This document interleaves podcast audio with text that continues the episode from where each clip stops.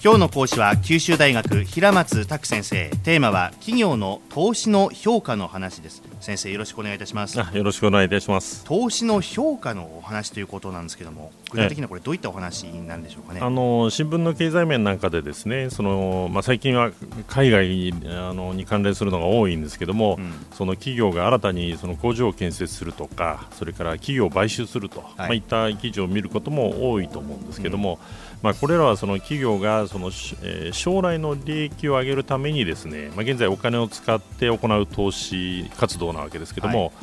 えーまあ、こういうその投資活動っていうのはまあ別に、まあ、企業に限ったわけでもないんですね。あのまあ、あのこのラジオを聞いてくださっている皆さんも個人的にですね、まあ、自分を磨くためにですねお金や時間をかけると、まあ、いったこともあるんじゃないかと思います。自己投資なんて言ってね。そうですね。はいえー、あの仕事を持ちながらそのビジネススクールに通うなどというですねあの私たちその QBS の学生なんかの、えー、行動もまあその一環と、うん、ですなわちその個人にとってのその、えーまあ、これはこういったことはその投資と考えられるわけですね。じゃあそのどういう投資ならそのするのかといったことを考えると、まあ、個人の場合にはですね、まあ、投資してそれが一体そのどういうその将来のリターンになって返ってくるかっていうのをその具体的にその数字で評価するっていうことまではあんまり行わないんだろうと思うんですね。まあ、あの将来何かの役に立つだろうとかですね。はいはいはい一方、その企業の場合にはですねその投資を行う場合には、まあ、それがどれだけのですね、まあ、価値になって、えー、返ってくるのかっていうのを、まあ、きちんと、えー、その数字で評価することが求められるわけですね。ほうほうほう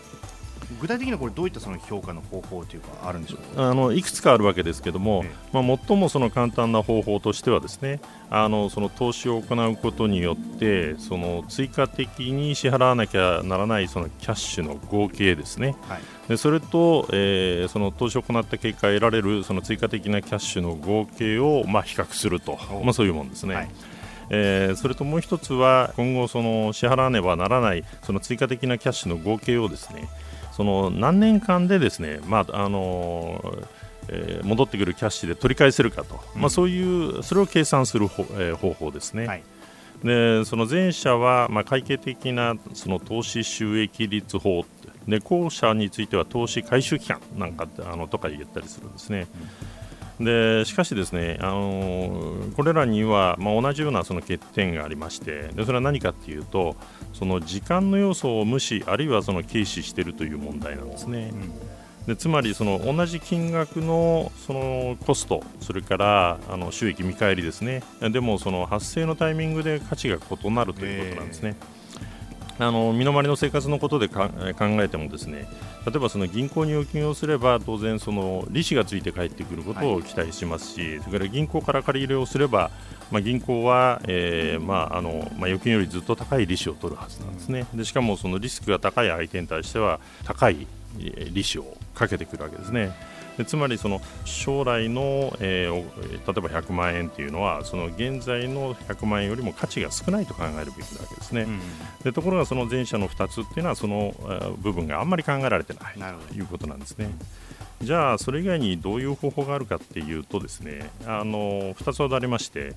で1つはその投入するそのキャッシュの金額をですね仮にその銀行に預金をしたというふうに考えて、はい、でその将来的に得られるであろうそのキャッシュですね、まあ、これは要するにそれがその銀行預金としてどれだけになっているかというふうにその考えて比較したときにその何パーセントの利回りで回っているかというのをその複利で計算してやる方法なんですね。はい。でこの利回りがですねあのその資金を調達する際のコストよりもですねえー、高ければ、まあ、それであの投資としてはやるべきだと、はい。まあ、いうことになるわけですね。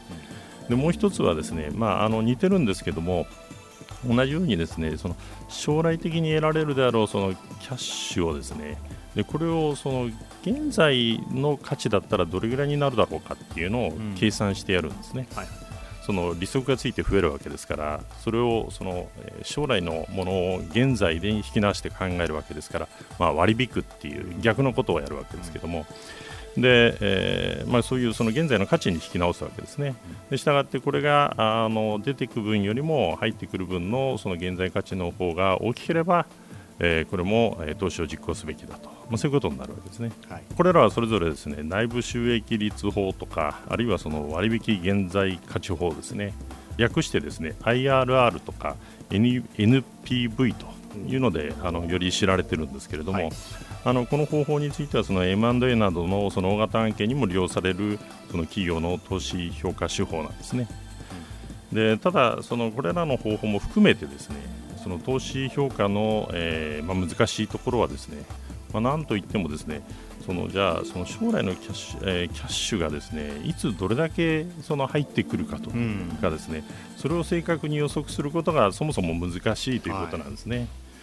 でということで、まあ、今あの、その企業のその投資評価の方法をご説明したわけですけども、まあ、冒頭にですねその個人の場合には投資評価をその数字を用いては、えー、あんまりしないと。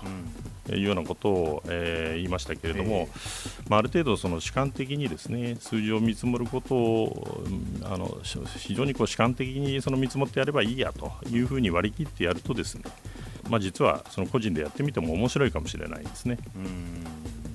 まあ、いつもとは違ったことが見えてくるかもしれないという面白みはあると思います。そうですね。実際やっぱりねもう企業もそうだし個人もそうだし頑張った以上はどれだけのものがっていうのはやっぱり確実に知りたいのがありますよね。そうですね。ですよね、えー、はい。そこをねまた見方を変えることによってっていう今日のお話だったと思いますがさあここまでをまとめていただいてキーワードズバリ何でしょうか？え今日はあの投資評価の手法として内部収益率法それから割引現在価値法と、えー、この2つをキーワードとして挙げたいと思います。はい。ということで今朝は九州大学平松拓先生でした。ありがとうございました。どうもありがとうございました。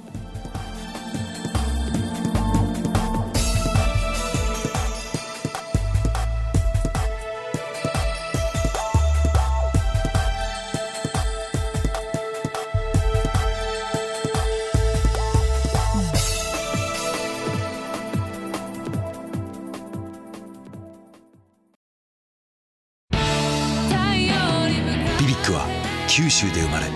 九州の人たちに光を届けています。九州のお客様が光り輝くように。それが QTnet の